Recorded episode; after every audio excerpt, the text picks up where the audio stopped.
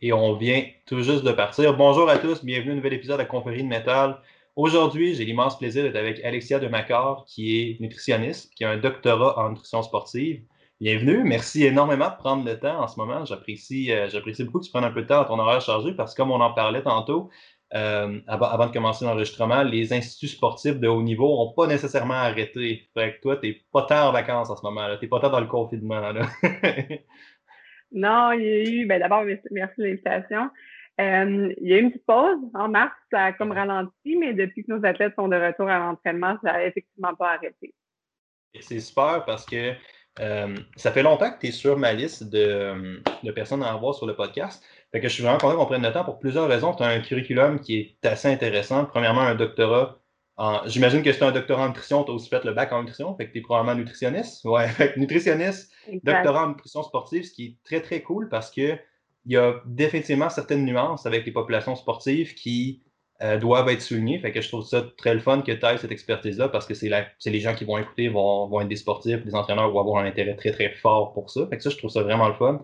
De travailler avec des athlètes de très, très haut calibre. On parle du cycle du soleil, on parle du cycle du soleil, euh, l'École nationale de cirque, tu es consultante pour euh, l'Institut national du sport, puis Patinage Québec aussi. Fait quand même du très très haut calibre, fait que c'est vraiment un plaisir d'être là. Puis la raison pour laquelle je veux qu'on fasse cette entrevue-là aujourd'hui, c'est surtout à cause que on est dans un temps euh, inhabituel qu'on pourrait appeler avec définitivement des changements dans notre environnement, définitivement des changements, des, changements dans les rouages même de la société, avec le sens que le confinement, la pandémie, c'était clairement une c'est clairement une opinion parce que je voyais dans ma pratique des gens qui avaient tendance à compenser un peu dans leur alimentation. Puis là, la ligne entre des troubles alimentaires va être peut-être à préciser un peu après. Mais tu sais, j'avais l'impression qu'il y avait effectivement une petite canalisation qui était fait que je me suis dit, je vais aller chercher la meilleure au Québec pour parler de ça avec les populations sportives. Fait que je suis vraiment content que tu sois là. Euh, on avait commencé à jaser un peu avant qu'on starte. La première chose, c'est est-ce que tu es d'accord là-dessus? Est-ce que c'est quelque chose que tu vois de ton côté à toi, une certaine canalisation dans l'alimentation? Bien, je pense que nous, euh, qui travaillons avec des athlètes, avec des choses d'alimentation, on le voit. Dans nos pratiques, il y a vraiment une augmentation euh, des, cas.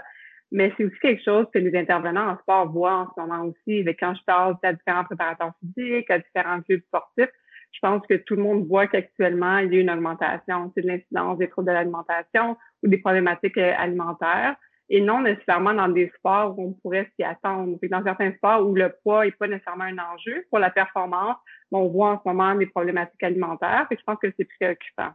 OK. Puis ça, ça j'ai vraiment aimé ce que tu as dit en ce moment parce que tu as fait une séparation entre des problématiques alimentaires puis des troubles alimentaires, si j'ai bien entendu. Cette ligne-là est où? Puis où est-ce qu'on fait la différence? Mettons, jusque où est-ce que euh, un entraîneur devait référer à quelqu'un pour traiter ça? Ou est-ce que dès qu'on a des doutes, on devrait envoyer? Comment ça marche? Parce que sais, je pense que c'est logique d'assumer que le stress extérieur, avec tous les changements, avec toute l'incertitude, finit par être assimilé par la personne jusqu'à un certain point, puis ensuite canalisé comme dans l'alimentation. Mais comment est-ce qu'on gage ça, mettons?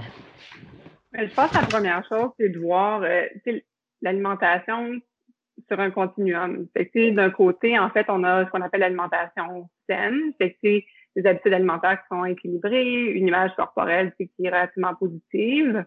Puis après ça, au milieu, on a ce qu'on appelle l'alimentation déséquilibrée. En anglais, on va utiliser le terme disordered eating. Fait qu'en français, dépendamment des traductions, les mots vont être un petit peu euh, différents. Et moi, j'utilise alimentation qui est déséquilibrée. Euh, ça, c'est des gens qui, euh, de façon sporadique ou éventuelle, vont avoir certains comportements qui sont déséquilibrés. Ça, ça peut être, par exemple, faire un régime, fait qu'avoir une restriction alimentaire pour une courte période de temps. Ça peut être d'essayer une fois comme ça, c'est un vomissement après un repas. Ça peut être euh, d'avoir une préoccupation un petit peu plus importante que d'habitude, sauf que c'est pour une durée relativement limitée. Puis après ça, les gens, souvent, ils vont retourner dans une alimentation normale ou une alimentation plus, euh, plus saine. Par contre, si on reste trop longtemps dans l'alimentation déséquilibrée, ben, il y a des chances qu'on se retrouve à l'autre bout du continuum, c'est-à-dire les troubles euh, de l'alimentation. Puis il y en a trois au niveau clinique, en fait, qui sont vraiment spécifiés, définis par la, la Bible des maladies, dans le fond, euh, psychiatriques. Fait que le DSM-5, c'est l'anorexie nerveuse, la boulimie nerveuse, puis l'hyperphagie boulimique. Donc ça, c'est pas mal la, définition. Puis pour répondre à ta question, la ligne est où? Euh, je pense que c'est là c'est la complexité.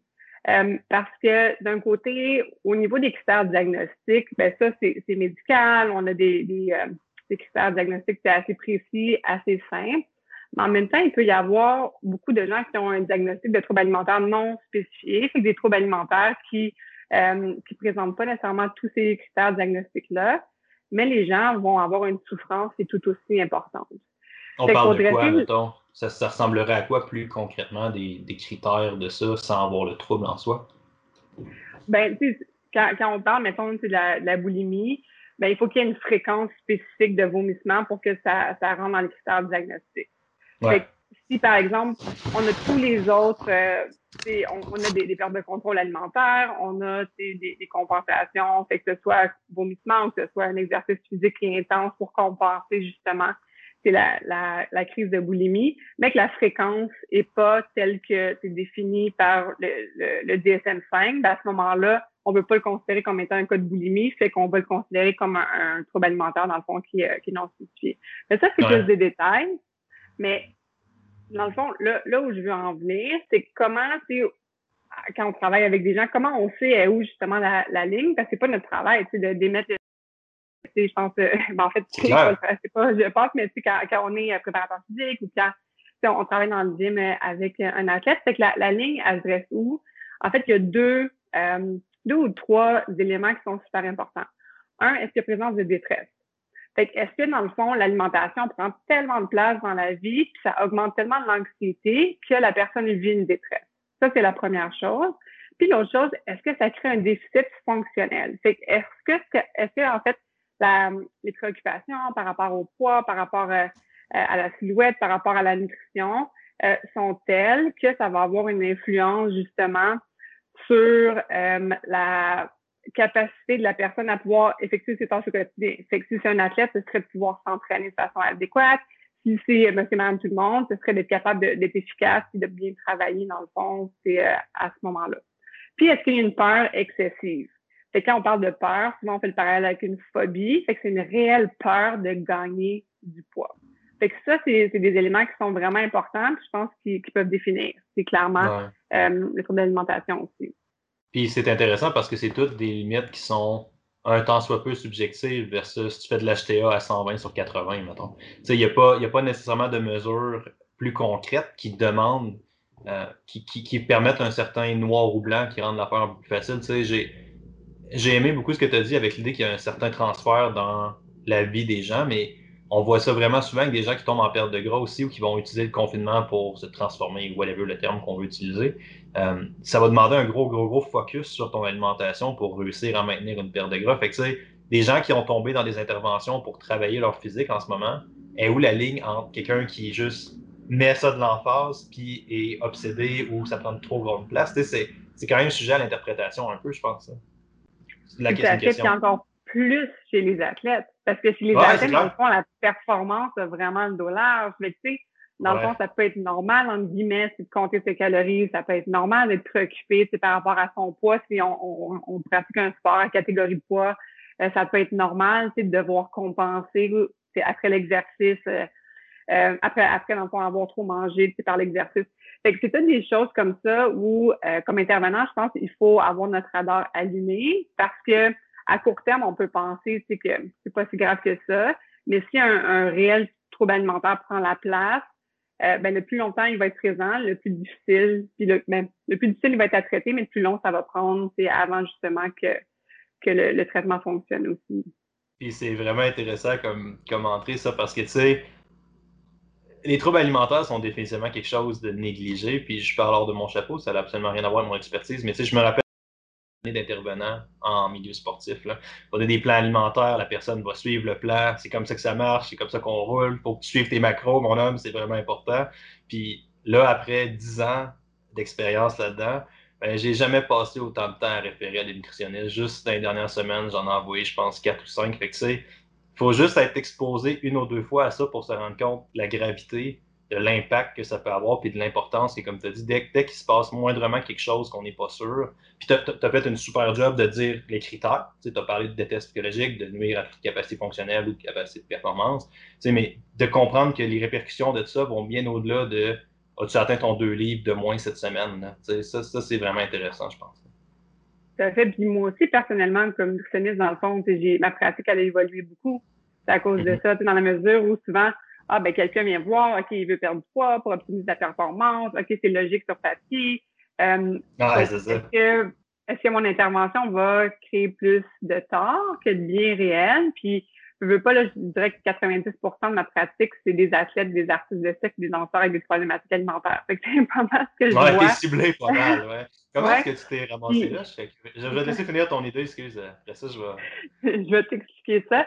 Euh, mais, mais ça fait en sorte que dans les éléments déclencheurs, des problématiques alimentaires, souvent, je l'entends, c'est le plan, c'est que à partir du moment où j'ai suivi un plan, que ce soit par quelqu'un de qualifié ou de moins qualifié, c'est sûr que on ose espérer que quand c'est par un professionnel de la santé, ben, il va y avoir un accompagnement qui va être fait, mais c'est pas pour mettre de blâme sur personne, mais dans la mesure où ça peut être un élément déclencheur. Fait qu'il faut, comme nutritionniste, qu'on soit bien euh, outillé à pouvoir dépister la, la, présence éventuelle de problématiques. Puis maintenant, clairement, je, je donne mon avis professionnel. Si je juge que la personne, ça va pas l'aider d'avoir un plan alimentaire spécifique ou d'avoir des, des lignes directrices trop euh, précises au niveau de son alimentation, sachant que ça peut déraper, ben je le dis à la personne, que je l'accompagne, mais autrement à ce moment-là. Oui, c'est ça. Puis c'est de là l'importance aussi de ne pas avoir peur de repérer puis d'être conscient de c'est quand que ça sort de tes lignes. Puis je pense que en tant que nouvel intervenant, indépendamment si c'est professionnel de la santé ou non, tu as l'impression que toi, tu es, l'élu de Dieu, tu es la personne envoyée de shit, la personne qui va régler tous les problèmes, mais tu sais, des fois, il y a, comme tu dis, je pense que c'est pas rare que la règle de toutes les disciplines, indépendamment de la discipline de la santé, la règle numéro un, c'est ne fais pas plus de mal. c'est ça la base de la base. Puis je pense que lorsqu'on tombe dans des problématiques alimentaires comme ça, c'est pas si dur que ça faire plus de mal que de bien. Fait j'ai beaucoup aimé comment tu as amené l'idée, garde, on vous demande pas d'avoir des connaissances de nutritionniste là-dessus, mais c'est important que votre lumière soit allumée, que votre radar soit allumé, et que si jamais il y a un signe ou il y a de quoi, ben qu'il y a quelque chose qui déclic. Ça, je pense, j'ai bien aimé ce que tu as dit là-dessus. Pour répondre à ta question, comment je me suis rendue là? Ouais, c'est ça, que ça en ouais. En fait, c'est un concours de circonstances. Fait que, moi, ce que je voulais faire, c'est la nutrition du sport, la nutrition de, performance. Fait que, rapidement, j'ai, euh, quelques mois après avoir gradué, j'ai, on m'a offert un job sous le sol du soleil. Euh, puis, c'était un univers que je connaissais du point de vue spectateur, mais pas de l'interne nécessairement. Euh, fait que tranquillement, j'ai apprivoisé un petit peu ce, ce monde-là. Puis d'année en année, je suis euh, devenue presque temps plein. Dans le fond, j'étais employée euh, initialement pour eux. Euh, c'est sûr que c'est, je veux dire, c'est des artistes qui sont sur scène, c'est, c'est des disciplines où le poids c'est a une importance. Ben d'une ben part, oui, au niveau de l'esthétisme, mais d'une, juste d'un point de vue performance, dans le fond, si on, parle d'un équilibriste qui, qui, porte son propre poids, mais ben, c'est sûr que la, la demi-livre ou la livre de plus, cette personne-là va la sentir dans le fond aussi. Fait que ah. comment euh, c'est comment pouvoir naviguer puis assurer une relation saine avec l'alimentation dans ce contexte-là, c'est quand même pas évident. Fait que là, rapidement, ben, les artistes venaient me voir, puis souvent, ben, ils venaient me voir pour les aide à perdre du poids, mais des fois, ils mangeaient 600, 800 calories par jour, puis leur poids, il diminuait pas. Puis, à, l'époque, il y avait quand même moins d'études que maintenant. C'est ça, je te parle d'il y a 15 ans. Fait que ça, ça, fait un bout. Puis, il y avait quand même beaucoup moins de littérature scientifique qu'il y en a aujourd'hui sur, sur la, la thématique du euh, euh de la faible disponibilité dans le fond énergétique chez les athlètes. Euh, donc là, tu sais, ces affaires-là, juste orthorexie, vigorexie, ça n'avait pas été défini, puis ça n'avait pas été statué de c'est quoi, on recule juste de 5-10 ans, tu sais. Fait c'est vrai, comme tu dis, en termes de le petit retour dans le temps, dans cette littérature-là très précise, euh, ça a dû changer de game assez significativement.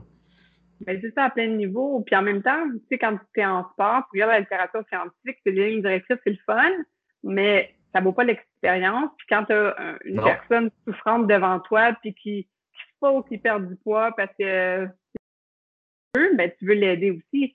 Là, tu es un peu mal pris parce que tu dis, ben, je peux pas faire, lui faire manger 500 calories par jour. Un, ah, puis deux, ben, je veux dire, à un moment donné, ça, ça fonctionne pas. Puis le, corps. Euh, fait que, bref, c'est comme pris un petit peu là-dedans. Puis, j'ai, avec le temps, euh, je me disais que c'était pas assez formé. Tu en, en nutrition, dans le bac, on n'a pas, on a un cours peut-être de trois heures sur les troubles alimentaires, mais c'est pas mal tout. Fait qu'on on a un petit survol. On n'est pas outillé pour pouvoir intervenir adéquatement avec ces problématiques-là. Fait qu'il y avait un intérêt. Puis, parallèlement à ça, j'ai commencé à travailler avec le sport de haut niveau. Ça a comme tombé que c'était majoritairement des disciplines, dans le fond, aquartistiques. Fait que plongeon, patin artistique, gymnastique. Fait que là, euh, j'avais des athlètes qui se restreignaient, j'avais des athlètes des fois qui vomissaient, j'avais des athlètes qui avaient des grosses, grosses préoccupations par rapport à, leur alimentation. Puis là, je me disais, bon, faut, faut que je me forme là-dedans. Fait que je suis allée me former, euh, mais beaucoup plus du côté clinique, beaucoup de formation, mais en même temps, ça correspondait pas à ma réalité en sport non plus. Fait que oui, c'est intéressant pour quelqu'un dont le poids a aucune importance dans, dans la vie ou qui n'a pas à performer, mais comment on peut euh, imbriquer justement l'aspect performance dans le traitement. Euh, fait que ça, c'est un gros point d'interrogation. Dans la littérature scientifique, il n'y avait vraiment rien à propos de ça. J'avais commencé à, à, mettre sur pied un protocole, dans le fond, d'intervention pour la gestion des cas de troubles alimentaires au sol du soleil. Fait que j'avais vraiment beaucoup fouillé la, la, question. Puis, Quand même, moi, c'est très euh, hot, ça. Quand même, ça niaise pas. fait que, je, fait que je, m'étais vraiment, vraiment renseignée et tout. Mais, tu sais, je me disais que je ne sais pas quoi faire concrètement avec ces, ces athlètes-là, euh, encore pour les aider. Je suis allée, comme, comme tu le sais, les problèmes, problématiques alimentaires, oui, la, la nutrition, c'est souvent le symptôme, mais c'est une maladie mentale. Fait que l'aspect psychologique est nécessairement super important.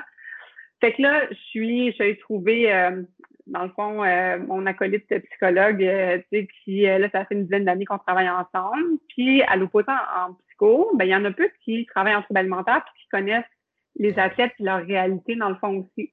Mm-hmm. Fait elle, dans le fond, c'est Julie Richardson, la clinique Connect. Puis elle, en fait, son mari, c'est un ancien athlète, fait qu'elle comprenait c'était quoi, c'est les athlètes.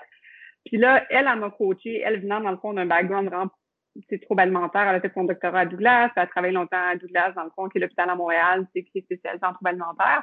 Fait qu'elle, elle m'a coaché beaucoup en trouble alimentaire. Puis moi, je l'ai coaché beaucoup, dans le fond, avec les, les athlètes. Fait qu'elle, elle voyait tous mes athlètes, mes artistes de cirque, mes danseurs avec des problématiques. Puis on a commencé à travailler ensemble. Puis on a développé une approche super intégrée qui est vraiment intéressante.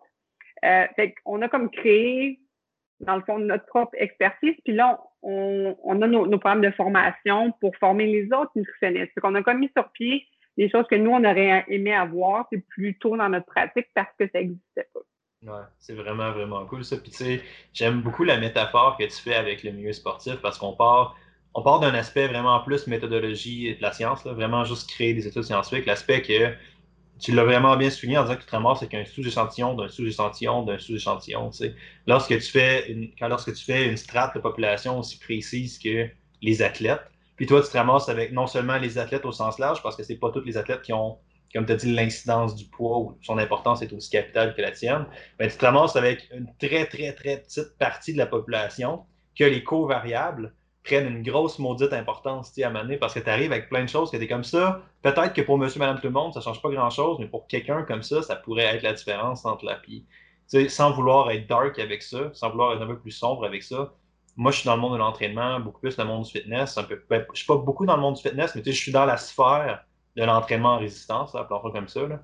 Fait que, sport de force, bodybuilding, crossfit, rempli tout. Je suis, je suis un peu dans cette gang-là. Puis, tu sais, il y a beaucoup d'affaires, il y a beaucoup de pages Instagram, il y a beaucoup de programmes YouTube qui sont des troubles d'orthorexie carrément glorifiés, où est-ce que la personne, elle, se fait donner une tribune qu'elle peut exploiter, puis là, le monde s'attaque à ça ou met ça sur un piédestal au nom de la motivation puis de l'inspiration, mais t'es comme, la personne a une sérieuse détresse en arrière de ça, tu sais.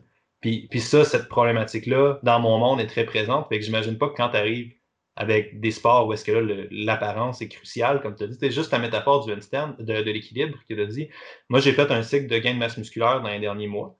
Puis je pratiquais beaucoup d'handstand, de l'équilibre sur les mains, dans le premier confinement. Fait que ça fait pas des années de ça, là. ça fait comme 4 ou 5 mois. Puis là, j'ai 5 livres over qui sont pas nécessairement du gras. Puis hey, c'est le jour puis la nuit. Là. j'ai vraiment, vraiment de la misère avec mon équilibre. Là, puis c'est juste un 5 livres. Que puis je suis pas élite, là. Je suis pas en train de faire des handstands sur deux doigts puis des affaires comme ça sur une corde, là. Fait je pense que ce que tu as dit a une grosse importance là-dessus, là. Tout à fait. Puis, ce que les gens doivent comprendre aussi, c'est les effets de la restriction. Fait que, tu sais, la restriction alimentaire, puis quand on parle de restriction, c'est pas juste une restriction en termes de quantité de calories. Fait que oui, il y a la restriction c'est quantitative, mais la restriction cognitive, fait que toutes les règles alimentaires, c'est aussi puissant dans le fond. Ça fait autant de dommages que euh, une, une, restriction calorique serait trop euh, importante aussi. Fait que ce qu'on marque, c'est parce que tu parles de, de CrossFit, tu parles, puis moi j'ai fait du CrossFit pendant plusieurs années aussi, fait que je connais quand ah même ce monde-là. À quel euh, à quel box? dans mon autre vie avant d'avoir des enfants. Euh, ouais, c'était à quel gym, je suis curieux. Où est-ce que tu faisais mec, ça? Euh, ah, au mec, avec Marie-Émilie Perrault, ouais, avec ouais, ouais, Fait que, ouais. super, Marie-Émilie. En fait, initialement, c'était l'usine CrossFit dans le fond à Boucherville. Ça, ça a changé. Bref, fait que j'ai suivi avec Marie-Émilie qui est vraiment super. Euh, donc, euh, mais, mais, dans la mesure où, tu sais, j'ai quand même euh, euh côtoyé beaucoup de crossfitters, fait que je connais quand même ce monde-là. Puis j'avoue que moi, quand j'allais m'entraîner, j'étais pas dans mon chapeau de nutritionniste, là, c'est que je faisais comme, je fermais mes oreilles sur tout ce qui était, je voulais pas intervenir, puis dire mon opinion professionnelle, mais j'ai quand même pu observer ce, ce milieu-là aussi. Puis ça pour dire que, sais, quelqu'un qui, qui fait des changements en son alimentation pour pour perdre du poids ou pour euh, changer sa composition corporelle. Euh, suivre un plan alimentaire à court terme ou des règles alimentaires à court terme, ça fonctionne. Souvent, on perd du poids, puis ça fonctionne, puis on s'est valorisé beaucoup, beaucoup. Sauf que l'effet moyen, court terme, la restriction alimentaire, qui est tout à fait euh, normal, en guillemets, c'est les pertes de contrôle. Mais ça, on n'en parle pas. Parce que des pertes de contrôle alimentaire, c'est hyper honteux, c'est hyper souffrant. Euh, puis beaucoup de gens, dans le fond, ne vont pas se consulter, justement, parce que, un, ils pensent que c'est eux qui ont un problème, puis ils comprennent pas pourquoi ils ont ces comportements-là. Mais c'est très souffrant parce que euh, à chaque fois que j'en parle, c'est avec les, les gens que j'ai dans mon bureau, c'est souvent ah, ils se mettent à hein. pleurer, puis c'est tabou, c'est la, la chose qu'ils n'ont pas envie de partager nécessairement non plus. Mais quand ils comprennent que c'est pas un manque de volonté ou c'est pas parce qu'ils sont pas capables de se contrôler, mais que c'est vraiment juste un effet normal, la restriction quantitative ou la restriction cognitive, mais ben là, ça, ça donne un autre sens, je pense, à la problématique aussi. Puis ils réalisent que, OK, ben, c'est pas, pas de ma faute, mais c'est quelque chose qui, qui, est juste normal. Fait que ça, je pense que c'est quelque chose à souligner puis qui est super important. Le fait que, que d'avoir des pertes de contrôle au niveau alimentaire, c'est pas c'est fréquent. Ouais, fait que non, l'idée des pertes de contrôle, comme tu disais, c'est super intéressant parce que même d'un point de vue purement physiologique, là, on va tomber dans un modèle de gestion d'énergie pure et nette. Il y a beaucoup de monde qui se mettent sur des restrictions quand même assez sévères, mais que le phénomène de binge à la fin, c'est juste ça qui s'empêche de progresser, tu sais. Fait que quand tu arrives avec ton idée de ces tabous, c'est dur à travailler, ça te fait un beau, euh, ça te fait un beau mélange pour rendre la situation un peu chaotique, là, je pense. Là. Tout à fait. Puis, tu sais, un portrait qu'on voit quand même très, très souvent, tu sais, c'est des gens où leur nutrition est parfaite pendant la journée.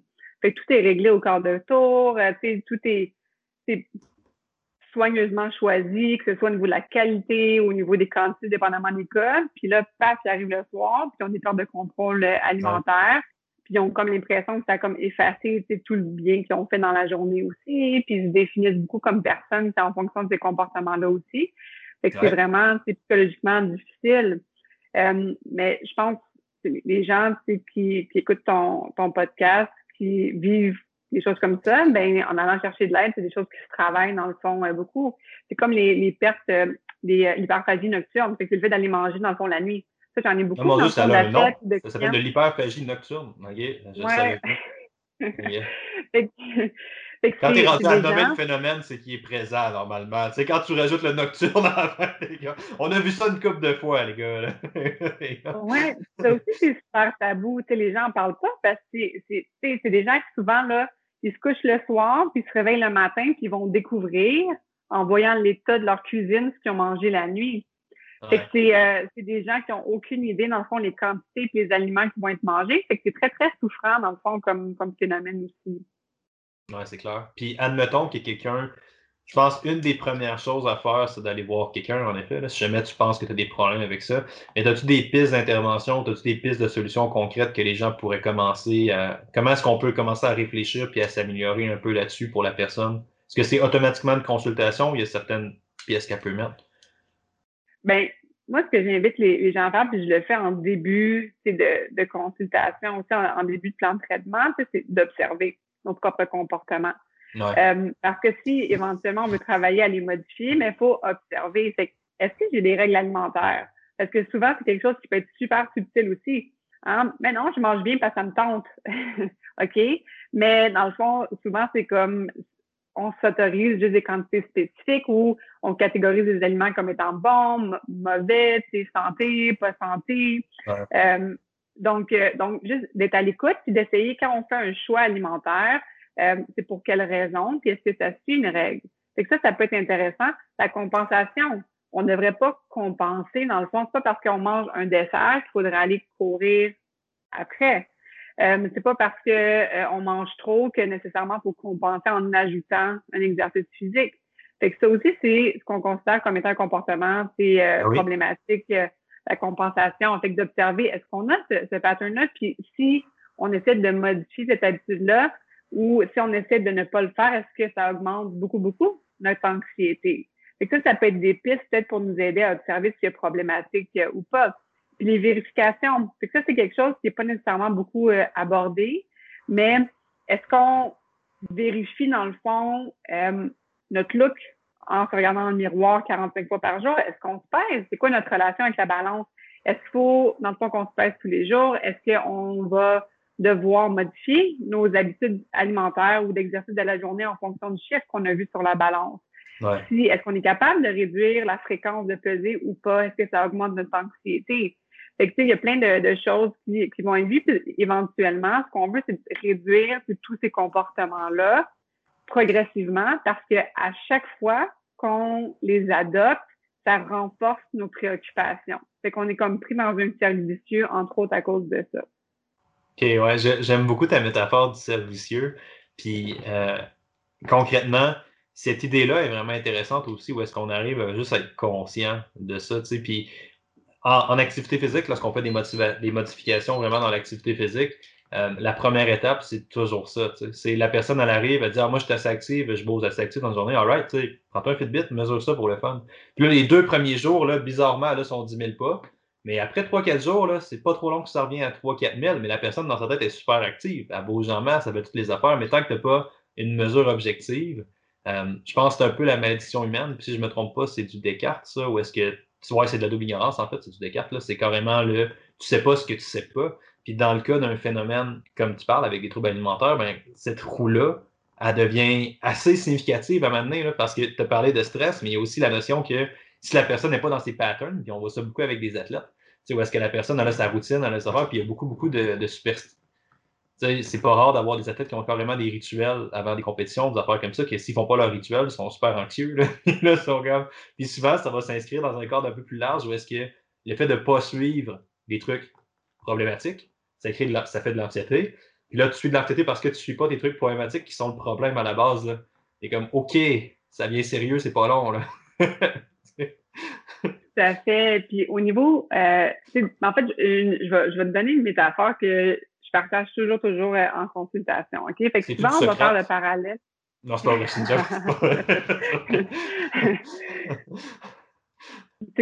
En fait, c'est quelque chose qui, euh, qui est beaucoup passé. Quand, quand on parle de préoccupation par rapport au poids, c'est quand même quelque chose qui est super euh, abstrait. Dans la mesure où c'est pas quelque chose qui se mesure. C'est où c'est pas quelque chose qui est. mais souvent, on parle de parallèle. En fait, j'ai volé la, la, l'analogie à, ma partenaire psychologue, là, c'est que je vais, donner le mérite, mais la bonne, c'est. Euh, donc, euh, on fait souvent l'analogie avec la phobie des chiens. OK? Fait que, dans le fond, quelqu'un qui a une problématique alimentaire, qui a un trouble de l'alimentation, il y a une phobie euh, de la nourriture. En fait, c'est pas tant de la nourriture, mais il y a peur des effets de la nourriture. Il y a peur de prendre du poids. Ouais. Comme quelqu'un n'a pas peur des chiens, mais la personne a peur de se faire mordre par un chien. Fait que quelqu'un, en fait, je te pose la question, quelqu'un qui a une phobie des chiens, qu'est-ce qu'il fait pour gérer son problème? Eh mon Dieu, je vais l'envoyer un psychologue. Moi, j'adore les chiens, je pas une personne. Ben, j'imagine que la réponse théorique, ça serait probablement une exposition constante à petite dose jusqu'à temps que la personne finisse par s'habituer au phénomène, I guess. Là. Mais, euh, ça pour le traitement, ouais, pour le traitement, mais à la base, quelqu'un qui a une phobie des chiens, qu'est-ce qu'il va faire? Il va juste l'éviter. il va éviter, dans le fond, c'est les, chiens. C'est à la base, dans le fond, euh, avant de même réaliser que ça dérange la personne, parce que en même temps, si quelqu'un n'a pas à vivre avec un chien, ben ça, il peut éviter les chiens toute sa vie, puis tu sais, ça va être correct aussi. C'est pas grave, oui, c'est ça. Sauf qu'on ne peut pas faire la même chose avec la nourriture. On ne peut pas éviter, dans le fond, euh, de manger ou on ne peut pas éviter la nourriture toute notre vie parce qu'on en a comme besoin, évidemment, pour des. c'est dans ce contexte-là que pour contexte-là, pour, pour euh, gérer notre anxiété par rapport à ça, que les règles alimentaires vont survenir. Fait que toutes les règles alimentaires, ils vont aider à sécuriser, dans le fond, beaucoup la personne. Puis il va y avoir différentes méthodes qui vont être utilisées, mettons, la pesée ou, tu sais, faut que je rentre dans telle paire de pantalon ou fait plein de petites méthodes dans le fond. Fait que les gens, ils vont euh, vraiment utiliser ces, euh, ces stratégies-là euh, pour gérer, dans le fond, leur leur, leur anxiété. Fait qu'ils ont une obsession, puis ils vont avoir une compulsion pour les apaiser. Puis ça serait logique. Que, ah, excuse-moi, je vais faire une métaphore après. Sauf que. Sauf que à chaque fois qu'on effectue ces comportements-là, ça vient renforcer nos préoccupations. ça, c'est un gros service en soi. Comme à chaque fois, en fait, que si je vois un chien sur le trottoir, je, je, traverse la rue pour l'éviter, ça dit à mon cerveau, ben, si tu étais resté, en fait, sur le trottoir, tu te serais fait mordre par un chien. Est-ce qu'il est faux? Mm-hmm. Savais-tu, tu devais rajouter quelque chose avant que.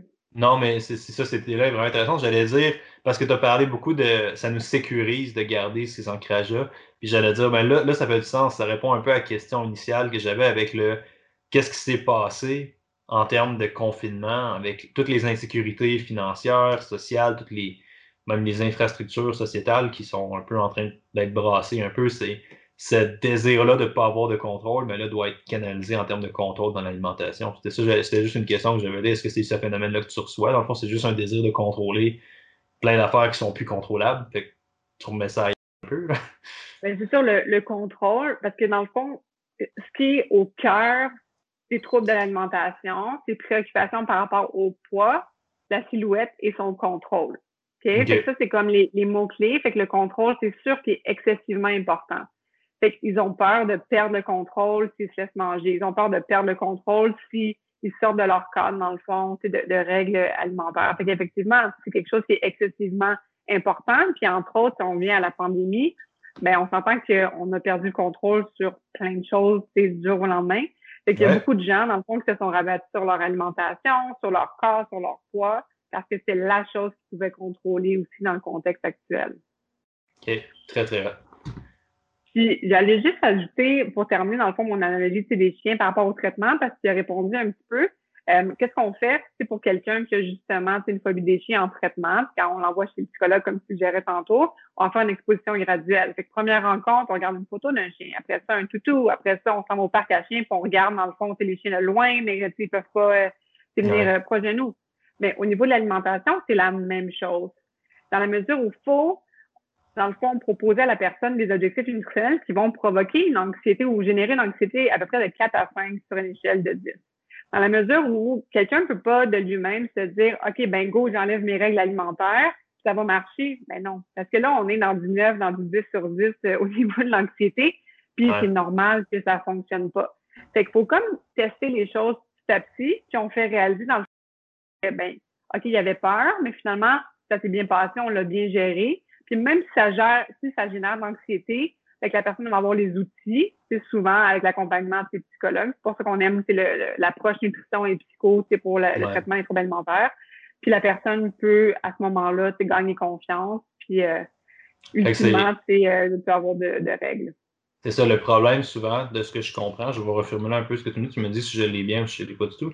Mais de ce que je comprends, c'est surtout l'idée que les gens vont négliger l'aspect processus de la chose. Ils vont juste penser que un plan va être qu'ils vont devoir faire, on va devoir suivre un nouveau plan alimentaire pour défaire leurs anciens patterns, mais tu sais que cette idée-là qu'il faut que ça soit une petite étape à la fois, mais là, ça devient du coaching jusqu'à un certain point par défaut. Tu sais. Fait cette, cette métaphore-là est intéressante dans le sens que la solution à ça, c'est vraiment de te faire suivre. C'est des problèmes de ce que je comprends. Ça, mais aussi, c'est le fait qu'il faut pas que les gens se mettent trop sur les épaules. Parce que les gens disent, OK, ben, je reconnais ça, mais ils vont se mettre des attentes super élevées en disant, ben, c'est juste ça, je devrais être capable de le faire tout seul ou je devrais être capable, d'arrêter mes, règles alimentaires? Parce que souvent, les gens me le disent, tu je fais ça, mais je, je sais pas pourquoi, c'est pas logique ou il n'y a pas de rationnel. Mais c'est ça une problématique alimentaire. Il n'y a pas de rationnel nécessairement dedans. OK. Ça, c'est intéressant aussi parce que là, tu vas casser le frame logique de les choses doivent avoir un ordre. Il doit y avoir un sens dans la vie. Il doit y avoir une explication. Il doit y avoir quelque chose. Là, j'imagine quelqu'un qui a moindrement un désir de contrôle jusqu'à un certain niveau. On parle même pas d'un trouble alimentaire, mais juste quelqu'un qui est habitué à ce que l'univers égale 1 plus 1 égale 2. Là, là tu arrives avec Ah, il n'y a pas nécessairement de rationalité, il n'y a pas nécessairement de mathématiques derrière ça. C'est assez. C'est assez. Euh, pas cynique, là, mais c'est assez ironique un peu.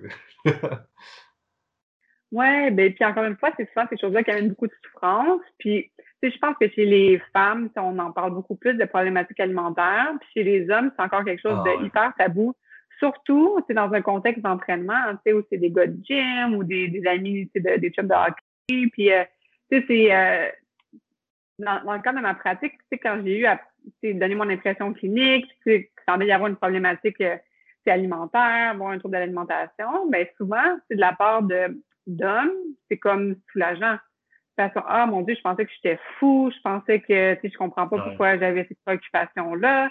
Mais on sait que ça, c'est sûr que c'est plus prévalent chez les femmes que chez les hommes, mais quand on regarde les données scientifiques chez les athlètes, ben c'est quand même plus prévalent chez les hommes athlètes que chez les non-athlètes. C'est qu'on en voit quand même dans notre pratique. Là. Ouais. Puis il y a un problème aussi. Là, je peux pas parler pour les femmes parce que je suis moins dans cette sphère-là, clairement, avec la barbe.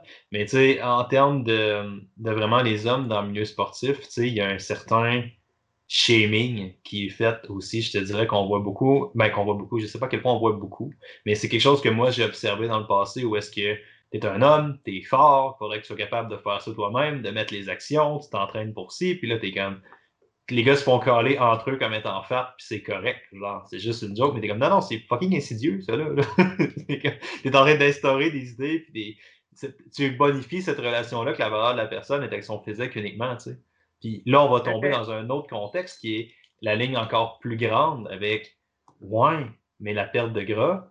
Si on se lance dans un autre extrême qui est manger ce que vous voulez, acceptez-vous comme vous êtes, ben, tu vas avoir un impact où est-ce qu'il y a une grosse partie cardio-métabolique qui est à pas négliger, qui est quelque chose qui a des coûts quand même phénoménal, qui est une réelle problématique de santé qui doit être adressée à une échelle planétaire.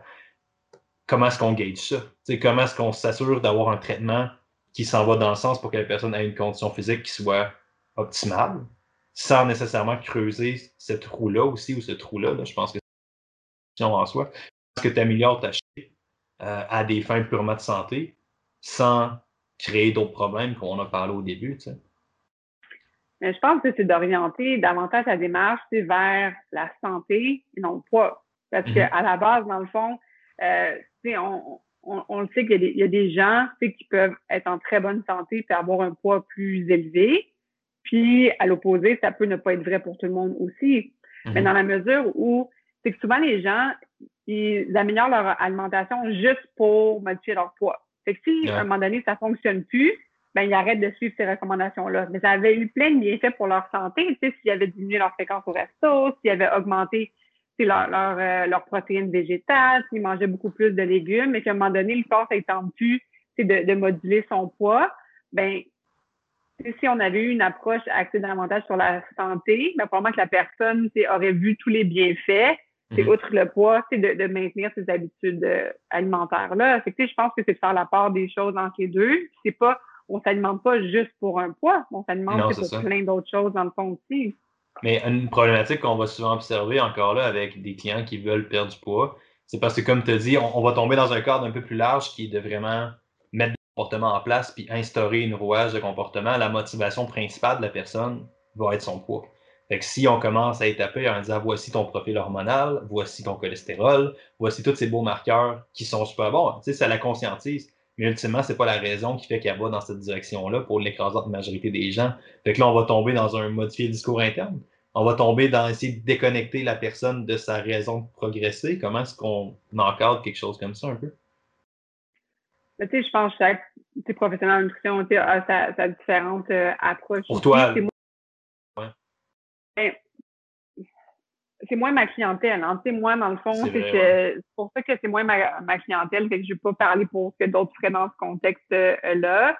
Euh, mais mais de, de façon générale, moi, je présente aux gens, dans le fond, tous les aspects que ces changements alimentaires-là vont avoir. je ne dis pas que ça ne va pas avoir d'impact sur le poids, mais dans la mesure, c'est d'expliquer, quelqu'un qui ne s'entraîne pas ou qui ne s'entraînait pas à la base, de voir tous les autres aspects positifs que l'entraînement a eu sur sa vie et non pas que c'est sur son poids. Fait que, ah, j'ai bien plus d'énergie au travail, je dors mieux, euh, je suis capable de courir avec mes enfants dehors.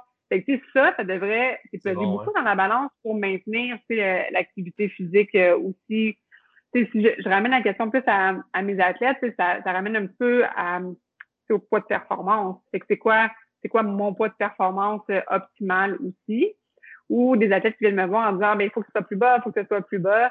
Dans certains cas, oui, on peut, je peux, je peux t'accompagner à ce que ton poids diminue, mais en même temps, si il faut que tu sois en restriction constante pour maintenir ce poids-là, je pense pas que ta performance, ça va nécessairement être amélioré au bout du compte. Puis si, encore une fois, s'il faut que tu négliges, dans le fond, ton alimentation de récupération ou les principes de base en nutrition sportive pour te permettre d'atteindre un poids, ben là, c'est contre-productif. Parce que, OK, ton poids est plus bas, mais tous les autres aspects qui optimiser ta, ta, performance, dans le fond, tu les fais pas. C'est que c'est pas. Euh, je pense que notre rôle, c'est un petit peu d'éduquer aussi à la base, par rapport à ces principes de base-là qui sont souvent plates à se faire dire, ben mais, qui, sont, qui sont importants. C'est deux choses, je pense, que je vais rajouter sur ça. Moi, j'entraîne beaucoup des. Euh, ma clientèle cible sont principalement des médecins, des professeurs de la santé, puis euh, en entraînement, puis des entrepreneurs, mettons. Fait que c'est pas du monde. C'est pas du monde qui était pris les premiers dans des cours d'éduc, typiquement. c'est des gens qui sont restés un peu avec des. Pas des traumatismes, mais des préconceptions qui n'étaient pas mm. physiques. C'est pas la clientèle de gym. C'est du monde qui font venir l'entraîneur à eux parce que sinon, les chances qu'ils sont traînés par eux sont assez minces. Puis pendant la pandémie, j'ai eu des textos de, à répétition de des gens qui n'ont pas nécessairement une amour prononcé pour l'activité physique, réaliser à quel point ça fait du bien de s'entraîner. Fait que là, t'es comme ça, le monde s'en rend compte un peu en ce moment, avec l'idée que là, les gyms sont fermés, tout est fermé. Là. Fait que là, je pense que cette métaphore-là est vraiment intéressante, mais tu sais, à un niveau beaucoup, beaucoup plus micro, en termes d'alimentation. On va retomber dans le monde du CrossFit un peu, là, juste, qui est majoritairement un sport glycolytique. Ils sont longues. La majorité de ce que tu vas faire dans une discipline de CrossFit va rouler sur ton système glycolytique, va rouler sur le diable en personne, ça va rouler ses carbs. En grande majorité, on est d'accord avec ça, right? Puis dans le monde du CrossFit, il y a les diètes qui s'enchaînent back à back, sont toujours des maudites low carb ça a commencé à. Ben, pas les mots, je pas une préjoration négative au low carb, mais c'est toujours des diètes low carb. C'est toujours, ça startait avec zone, ça, euh, ça a commencé avec Atkin, ça s'est enligné avec zone, puis là, paléo a explosé, puis il y a eu une certaine tangente vers ceto, ceto. Après ça, le monde s'est rendu compte que ça marche peut-être un petit peu moins, puis que là, ils ont retassé vers un paléo encore. Mais tu sais, tu arrives avec des. Ça, ça, va loin, là. Ça va vraiment loin. Là. On parle de préconception, qui, sont juste des constats sociaux. C'est pas des choses mesurées, c'est des choses que les gens se disent entre eux, rentrent dans l'inconscient collectif, puis finissent par pour faire du crossfit, pour que tu fasses du low carb. Mais tu arrives à un point où est-ce que d'un point de vue physiologie, ça fait absolument aucun sens, tu sais. Ah non, tout à fait, tout à fait. Puis euh, c'est ça, moi quand je faisais du CrossFit, ça a été la transition de la diète zone à paléo. Ah, t'étais là, ok. ouais. Mais, mais cette idée-là. de ça. Ouais. Euh, puis effectivement, tu sais, je veux dire, euh, j'ai fait mes cours de physiologie de l'exercice euh, aussi, puis c'est de réfléchir justement aux bienfaits physiologiques, puis c'est pas on ne trouve pas nécessairement son compte, mais je pense que que les, gens, c'est beaucoup plus facile de, de, suivre des recommandations alimentaires qui sont dictées de l'externe.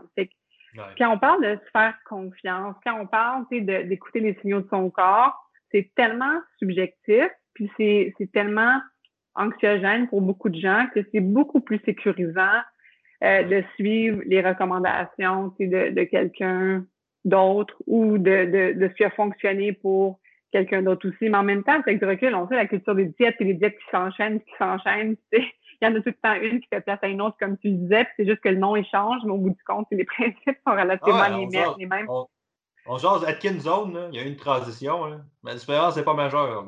il n'y a pas eu grand-chose. mais cette idée-là est vraiment intéressante parce que, comme tu dis, ça replug avec ton idée de tantôt qui est juste c'est des inconscients collectifs. Le monde n'a jamais pris le temps de juste assimiler autre chose que ça. Puis là, tu tombes avec la malédiction humaine. Tu sais pas ce que tu sais pas. Fait que là, ta roue, elle tourne au même titre que ton anxiété amenait tes comportements qui créaient ton anxiété, tu sais. Fait que j'ai pas de misère à croire que pour des athlètes, c'est une roue que tu vois quand même assez souvent, tu sais. Puis, en autre métaphore, t'as tellement plein de monde qui tombe sur des diètes low carb qui se sont jamais fait dire c'était quoi une carb. Ils, sont savent pas c'est quoi une carb, mais ils savent qu'il faut pas qu'ils mangent de carbs. Fait que là, t'es comme. Là, je m'excuse, je vais du monde de l'entraînement. Dans mon monde, on dit des carbs, on dit pas des glucides. Là. Puis, euh, mais tu sais, l'idée, c'est vraiment ça pareil. T'arrives à un point où est-ce que ouais, ça va être important à que la personne elle soit éduquée un peu sur ça. Là. Puis ça, ouais, ça valorise. meilleur exemple. Ouais. Pardon, j'ai dit le meilleur exemple, c'est les gens qui, qui, disent moi je suis low carb, mais qui ne mangent pas de féculents, mais qui mangent 45 euh, de fruits par jour. Ça, c'est pas. Ce qui est pas fréquent, hein, sérieusement. Le monde s'en rend pas compte à quel point de. Oui, c'est vrai. Puis d'un point de vue, d'un point de vue purement euh, Tantôt, on a fait la, tantôt, tu as fait la différence entre des problématiques et des troubles. Je ne sais pas si tu as vu une augmentation des troubles alimentaires. Je pense que les problématiques sont à la hausse de ce que j'ai compris, mais encore là, ça fait un petit bout qu'on a parlé de ça. Moi, j'ai beaucoup de cas euh, sévères de troubles alimentaires cliniques diagnostiqués en ce moment aussi. Euh, puis je te dirais, c'est le, diagnostic chez les athlètes, encore une fois, c'est pas, comme tu connais, on n'émet pas de diagnostic, c'est au niveau euh, du médecin. Mais tu souvent, dans le fond, il y a beaucoup de confusion entre anorexie et boulimie. Euh, parce que quelqu'un qui est anorexique, dans le fond, peut avoir des crises de boulimie puis avoir des vomissements. Euh, mais la grande différence, dans le fond, entre l'anorexie et la boulimie, c'est le poids. Fait que si on est en sous-poids. Sauf que, encore une fois, beaucoup de gens, les critères diagnostiques ont, ont, changé dans la mesure où euh, je, peux, je peux te lire, dans le fond, la, la, la phrase par rapport à ça. C'est restriction des apports énergétiques par rapport aux besoins, conduisant à un poids significativement bas en fonction de l'âge, sexe, développement et santé physique. Et ça, un poids significativement bas. on s'entend que c'est assez subjectif, hein? Euh, donc, c'est pour ça qu'encore beaucoup de professionnels vont se baser sur l'IMC. Mais l'IMC, chez un athlète, ça fonctionne pas parce que sa masse musculaire, dans le fond, elle va être supérieure, c'est que le poids va être un peu plus élevé mais si on regarde, la personne est en déficit calorique de façon vraiment importante, puis le, surtout si elle s'entraîne encore beaucoup. Fait qu'on a beaucoup plus des cas d'anorexie, euh, dans le fond, avec ces crises de, boulimie, avec vomissement, que des cas de, de, boulimie où le poids est relativement normal. Fait que ça, c'est des choses où, si le diagnostic, à la base, n'est pas émis de façon optimale, on, a plus de difficultés à avoir l'engagement de l'athlète pour gagner du poids. C'est ça la grande nuance au niveau du traitement. Pour l'anorexie, si on veut que les préoccupations diminuent, si on veut que l'anxiété diminue, euh, si on veut que les crises de boulimie diminuent, il faut que le poids augmente. Sinon, ça fonctionne pas. Versus en boulimie, si le poids est relativement euh, optimal ou normal, en guillemets, ben à ce moment-là, on n'a pas besoin de viser euh, un gain de poids nécessairement. Fait que, à, à, ce niveau-là, je pense qu'il y a des, distinctions à faire, mais moi, dans mon pratique, je vois clairement une augmentation des cas cliniques sévères, très sévères. Ouais. Je, serais curieux, est-ce que tu veux aller vers ça ou est-ce que tu trouves que ça n'a pas vraiment d'importance? De c'est quoi que tu définis par sévère? Jamais tu te dis, ah, ça n'a pas rapport, on n'en parlera pas, mais je serais curieux, c'est quoi un sévère euh, en ce moment? Est-ce que c'est un léger ou c'est quoi cette échelle de classification-là que je connais pas? Mais ben, moi, quand je parle de sévère, je parle qu'ils sont proches de l'hospitalisation. OK, euh, oh shit, OK, ouais. C'est euh, c'est plus ah, sévère euh, à ce moment-là. Fait que ça, c'est vraiment au niveau médical. On va définir la sévérité. Fait que c'est sûr que gens, je parlais. Tu vois des gens qui sont, excuse-moi, je t'ai coupé, je suis vraiment désolé. Tu vois des gens qui sont limite hospitalisés, qui performent quand même au plus haut niveau? Oui, c'est ça qui est, c'est ça qui est délicat. Il y en a qui sont arrêtés de l'entraînement. Il y en a, mais comme je disais, en fait, c'est ça. Il y a un médecin, il y a un médecin sportif quand on est capable je veux dire, dans, dans le contexte que ce soit un médecin sportif qui suive euh, notre, notre euh, athlète ou artiste, c'est sûr que c'est toujours mieux. Sinon, c'est pour que ce soit quelqu'un qui connaisse la performance, euh, les enjeux des, des sportifs. mais tu sais, il y a deux choses. si on a, mettons, un athlète qui a beaucoup de vomissements, puis ses niveaux de potassium sont très, très bas, mais c'est sûr que ça, c'est, ça peut provoquer des, des, problématiques cardiaques, des arrêts cardiaques. C'est sûr que dans ces contextes-là, on, il y a une gravité. Fait que ça. Euh, on est rendu loin de manger deux légumes par jour. on est rendu loin de ça. Ben, il y, a cet aspect-là, puis il y a, l'aspect aussi que dans les cas d'anorexie, ben, souvent, euh, à un moment donné, ils vont avoir des pertes de confiance, ils vont euh, avoir des palpitations cardiaques, ils vont, euh, leurs signes vitaux vont être affectés, leur, leur fonction rénale va être affectée. Fait que ça, c'est des cas sévères. OK.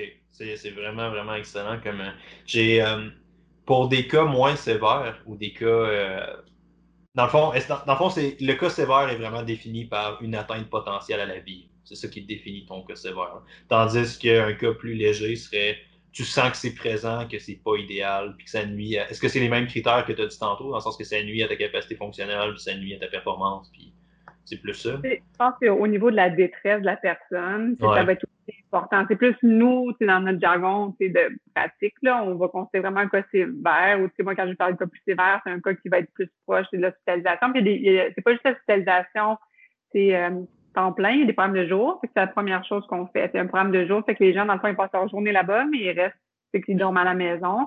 Puis chez les plus jeunes, mais c'est sûr qu'il y a l'hospitalisation qui, euh, qui est envisagée euh, plus rapidement aussi.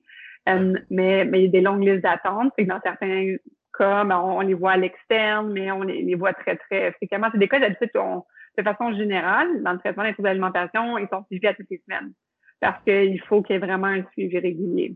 Ah ouais. Puis j'imagine qu'avec la COVID, en ce moment, toutes les, euh, tous les aspects plus médicaux du système de santé, ben pas nécessairement médical, toutes les différentes spécialités euh, ont toutes pris un peu de retard, puis c'est plus dur de revenir parce que la COVID prend encore plus de place. Fait que j'imagine que ce processus-là, en ce moment, euh, est empiré ou a des bâtons dans les roues jusqu'à un certain point, je pense. C'est une question, là. Ben, en fait, euh, tu sais, le journal Le Devoir, il y a quelques semaines, qui a fait un article, justement, je pense qu'ils ont interviewé les gens de Sainte-Justine, puis chez les, auprès des adolescents, des, des enfants, euh, ils ont vu avec euh, la COVID une augmentation vraiment marquée des, des cas d'hospitalisation dans leur unité de troubles alimentaires. Fait que c'est, c'est, des choses qui se passent euh, ah clairement en ce moment. Puis au niveau des psychologues, ben, on le sait, je pense qu'ils n'ont jamais été aussi, occupés. fait que c'est sûr qu'il y a des délais, des d'attente. ah, ça n'a pas rapport. Moi, j'ai essayé de reprendre rendez-vous avec ma psychologue en début de entre le premier et le deuxième confinement. Puis généralement, je suis capable de l'avoir entre deux et trois semaines de délai. Puis là, il est rendu à deux ans d'attente. Fait que là, j'ai fait Oh mon Dieu, mais c'est pas sévère, là, ma vie n'est pas atteinte, c'est juste. C'est dur quand même d'être un entrepreneur dans le COVID à un moment donné. L'incertitude devient lourde jusqu'à un certain point. Et je me dis, ça me ferait vraiment du bien. Que c'est pas sévère. Mais je me dis, j'en aurais vraiment besoin. Là. Je serais dans la merde. Là ça irait pas bien en ce moment. Et, fait tu sais, c'est tous les, rouages du système de santé. C'est... Moi, c'était un post qui avait été fait par Claudia Hull. Si t'écoutes Claudia, on te salue, on te fait dire qu'on t'aime. Mm-hmm. Euh, on t'aime, Claudia. Claudia a fait un post euh, sur le diabète au début de la au début de la pandémie, elle disait, tu sais, moi, ce qui me fait vraiment peur, c'est qu'il y a plein, je sais pas, elle avait sorti ce chiffre, là, je connais pas le chiffre, mais elle avait dit, mettons, il y a tel cas, tel nombre de gens diabétiques qui se font diagnostiquer euh, par semaine, par jour, par mois, je ne pas de son chiffre. Puis comme là, avec la COVID, on va nous échapper une coupe, puis il y a des gens qui vont carrément mourir.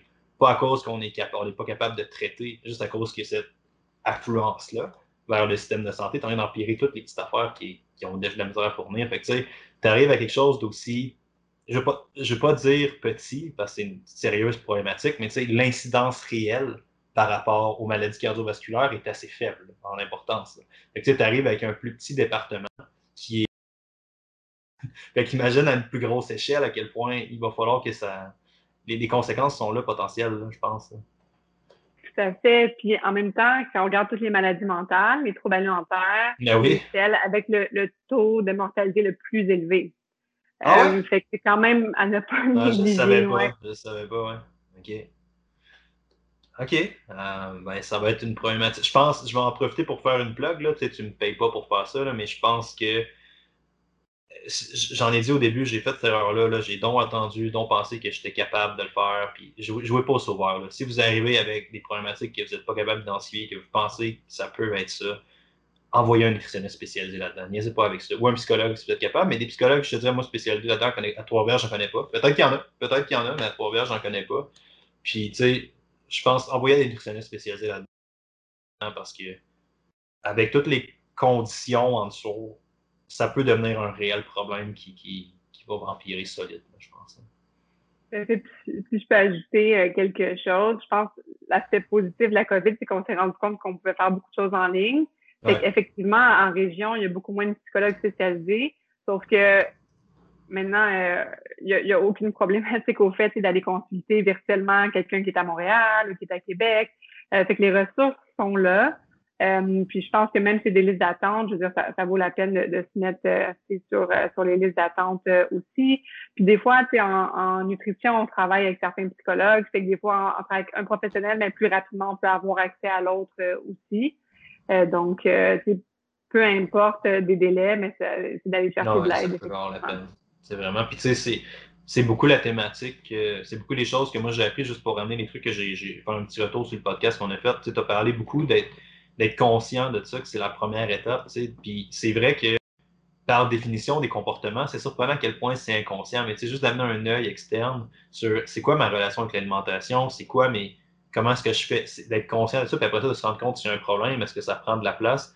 Juste ça, ça a beaucoup, beaucoup d'importance. Après ça, de jumeler un peu ta réalité à ça, dans le sens qu'il y a beaucoup de gens qui vont écouter que je sais pas, je sais pas à quel point il y a des gens élites qui écoutent, mais je sais qu'il y a beaucoup de monde que ça prend une énorme partie de leur vie, puis qu'à l'autre extrême, si la personne, mettons moi, puis je, suis un très petit niveau là-dedans, mais tu sais, moi, si je performe pas bien dans mon entraînement, je vais être moins optimal la journée. Parce que c'est quelque chose, c'est une de mes valeurs très, très avancées. je suis entraîneur de manière professionnelle quand même, je pense que c'est quand même assez haut dans mon échelle de valeur. C'est mon moment pour moi, c'est là que je me ressens. Fait que, si je prends trop de poids, si je mange pas bien, si, comme tout le monde, ça m'arrive de l'échapper dans l'alimentation, d'avoir une moins bonne journée, je fais pas moins bien, ça te joue dans la tête, tu sais.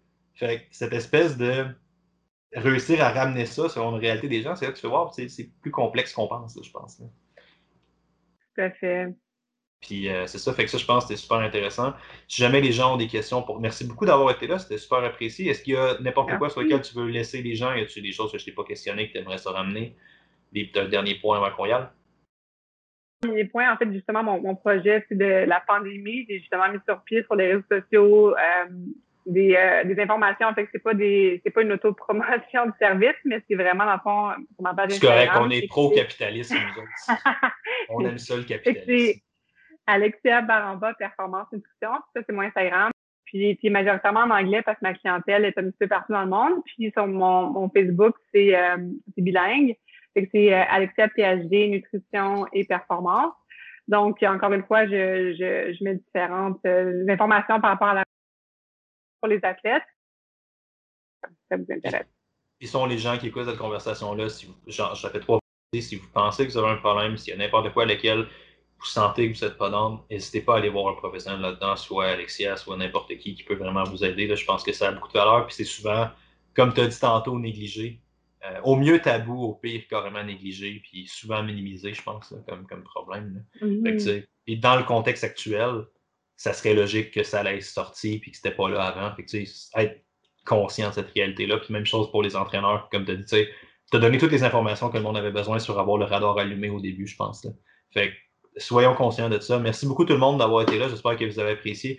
Si vous avez des questions, des commentaires sur le podcast, si vous avez apprécié, vous savez que vous avez apprécié. N'hésitez pas à partager sur les médias sociaux, à faire une petite story sur Instagram, sur peu importe le média que vous écoutez. Ça fait de grosses différences en visibilité. Merci beaucoup. N'hésitez pas à aimer, à commenter ou à partager nouvel épisode de confrérie de métal. Ma fréquence est un peu fucked up en ce moment, mais théoriquement, je sors un truc à toutes les semaines. Euh, nouvel épisode de confrérie de métal à chaque semaine. Si vous avez des questions pour moi, Alexandre Bus, Facebook, Instagram, Momentum HV, Facebook, Instagram.